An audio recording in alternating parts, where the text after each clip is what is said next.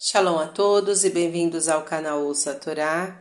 Hoje vamos para a terceira aliá da Paraxá Ler Lehá, que está no capítulo 13 de Gênesis, a partir do versículo 5 e vamos até o final do capítulo, que é o versículo 18. Baruch Adonai, Eloheinu melech haolam, asher barabanu mikol hamim, venatan lanu et toratu. Baruch Adonai, noten hatorá. Amém. Bendito sejas tu, Adonai, nosso Elohim, Rei do Universo, que nos escolheste dentre todos os povos e nos deste a tua Torá. Bendito sejas tu, Adonai, que outorgas a Torá. Amém. E também Lot, que andava com Abrão, tinha ovelhas e vacas e tendas. E a terra não podia sustentá-los para estarem os dois juntos, pois seus bens eram muitos e não podiam ficar juntos. E houve briga entre os pastores de gado de Abrão e os pastores de gado de Lot. E o cananeu e o perizeu viviam então na terra. E disse Abrão a Lot: Não haja, te rogo, briga entre mim e ti, entre meus pastores e teus pastores, porque homens, irmãos somos nós. Porventura toda a terra está diante de ti. Separa-te, rogo de mim. Se vais à esquerda, irei à direita. Se à direita, vais, irei à esquerda. E alçou Lot seus olhos e viu todo o Quicar, a planície do Jordão, e Arden, e que todo ele era bem regado, antes de destruir Deus a Sodoma e a Gomorra. Como o jardim do Eterno, assim era a terra do Egito, a entrada de Tsoar e escolheu para si Lote todo o quicar do Jordão, e partiu Lote para o oriente, e separaram-se um do outro. Abrão habitou na terra de Canaã, e Lote habitou nas cidades do Quicar. E armou suas tendas até chegar a Sodoma, e os homens de Sodoma eram maus e pecadores para com o Eterno. E o Eterno disse a Abrão, depois de separar-se Lote dele: Alça agora teus olhos e olha desde o lugar onde tu estás para o norte e para o sul, oriente e ocidente, porque toda a terra que tu vês a ti darei e à tua semente para sempre.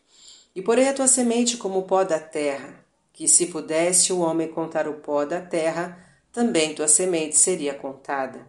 Levanta-te, passeia pela terra no seu comprimento e na sua largura, que ali te dá-la-ei que a ti dalai.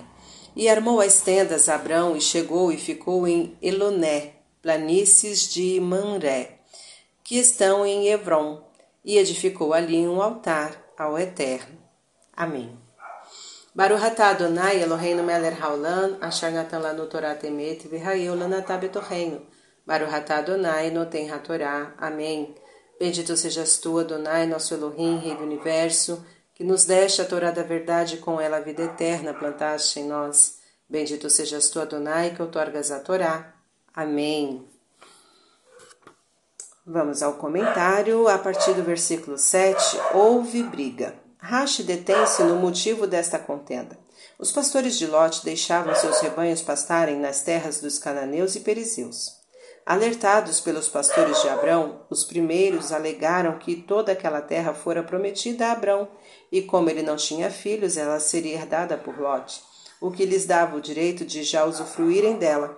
Por isso a Torá diz: E o cananeu e o perizeu viviam então na terra, ou seja, Abrão não era o legítimo dono da terra ainda.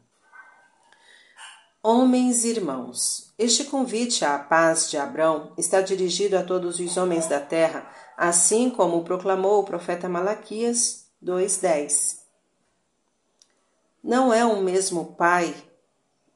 Não é o mesmo Pai de todos nós? Não foi um mesmo Deus que nos criou? Por que razão então despreza cada um de nós o seu irmão? É necessário que as palavras de Abraão e Malaquias se façam ouvir no seio de toda a família humana. Somos irmãos? Vivamos em união e harmonia. Somos filhos de um mesmo Pai? Por que odiarmos uns aos outros? Versículo 17: Passeia pela terra no seu comprimento e na sua largura. Era costume antigo que o comprador de um terreno andasse por ele para confirmar legalmente sua aquisição. Para a compra de um animal, o novo dono fazia dar alguns passos. A ti darei e à tua semente. Depois da separação de Lot, Deus repete a promessa feita a Abrão anteriormente, em Gênesis 12, 7, para enfatizar que a terra seria dada exclusivamente à sua semente e não a Lot. Amém. Shalom a todos.